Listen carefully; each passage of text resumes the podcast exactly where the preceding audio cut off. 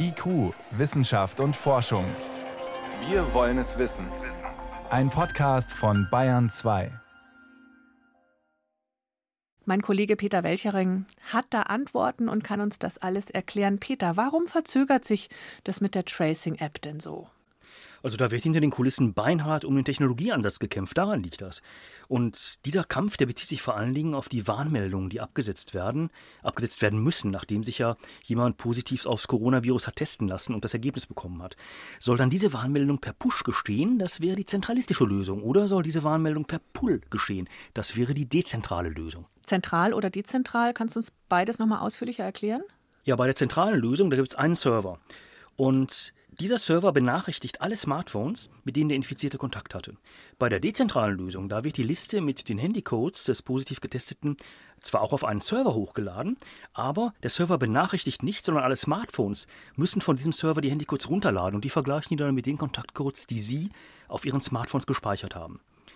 Diese dezentralere Lösung, die erfordert natürlich eine längere Speicherdauer, die erzeugt auch mehr Traffic, die belastet auch den Server stärker. Klingt ein bisschen komplizierter. Hat es auch Vorteile?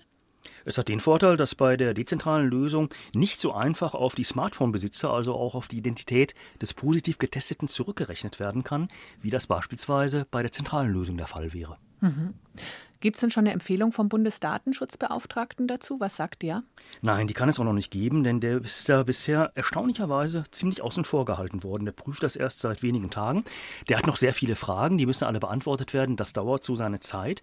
Und dass der so spät erst hinzugezogen wurde, das liegt auch daran, dass es hier eben tatsächlich Streit zwischen zwei unterschiedlichen Gruppen gibt. Und diese Gruppen, die bekriegen sich sogar so stark, dass die die gegenseitigen Hinweise auf die jeweils anderen Ansätze etwa von ihren Webseiten genommen haben. Und da muss man einfach sehen, so ein Streit tut natürlich der Entwicklung auch nicht gut. Klingt auch fast schon so ein bisschen nach Kindergarten. Aber egal. Apple und Google haben da jetzt auch schon mitgemischt und angekündigt, sie wollen einen gemeinsamen Standard fürs Kontakttracing verabschieden. Was kann man dazu sagen? Ja, dieser Standard, der wird sich darauf beziehen, dass ja die Handy-IDs, die zwischen den Smartphones ausgetauscht werden sollen, bei eben so einer Tracing-App, per Funk ausgetauscht werden sollen. Genau per Bluetooth. Und für so einen Austausch per Bluetooth, da gab es bisher noch keinen wirklichen Standard und das führt zu Problemen. Denn beim iPhone beispielsweise, da müsste ja solch eine Tracing-App immer im Vordergrund laufen, damit auch wirklich diese Handy-IDs ausgetauscht werden. Wird etwa mal eine andere App aufgerufen, beispielsweise der Smartphone-Besitzer will gerade mal Mail abrufen, dann rutscht die Tracing-App in den Hintergrund und dann müsste der Smartphone-Besitzer die erst wieder nach vorne holen, händisch, damit auch wirklich dieser ID-Austausch wieder läuft. Also das muss eigentlich das Smartphone selber machen, dieses nach vorne holen, ne? Genau, das muss auf Betriebssystemebene festgelegt werden.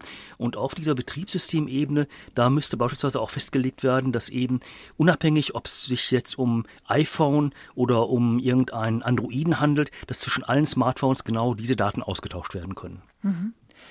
Peter, Frage zur Entfernung.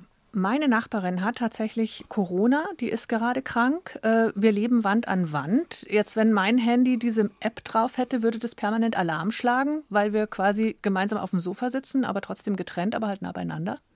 Das würde permanent Alarm schlagen. Das wäre eine dieser falsch positiven Meldungen, von denen dann ja immer sozusagen berichtet wird. Und das ist auch ein Problem des Algorithmus. Denn tatsächlich die Entfernungsmessung, die da zwischen den Smartphones vorgenommen wird, die ist sehr, sehr ungenau. Mhm. Also ob da eine Wand dazwischen war, wenn die Leute nur wenige Zentimeter auseinander sind oder eine Glasscheibe, das eben bekommt das Handy so nicht raus, das Smartphone. Oder auch wenn das Smartphone etwa in der Tasche steckt, von Büchern umgeben, dann wird es auch die Entfernung zum anderen nicht mehr richtig messen können. Und das ist eben ein großes Problem. Jetzt ist klarer, warum das noch eine Weile dauert, bis diese App einsatzbereit wäre. Beruht auf Freiwilligkeit dann? Wie schaut es bei dir aus? Würdest du die dann einsetzen, wenn all diese Fragen geklärt sind? Also wenn all diese Fragen geklärt sind, ja, dann würde ich sie einsetzen, aber ich würde es wirklich nur freiwillig einsetzen. Im Augenblick wird ja auch diskutiert, dass beispielsweise abhängig sein soll davon, dass ich eine solche App einsetze, ob ich etwa dann ein Einkaufszentrum besuchen darf. Und das wiederum lehne ich ab.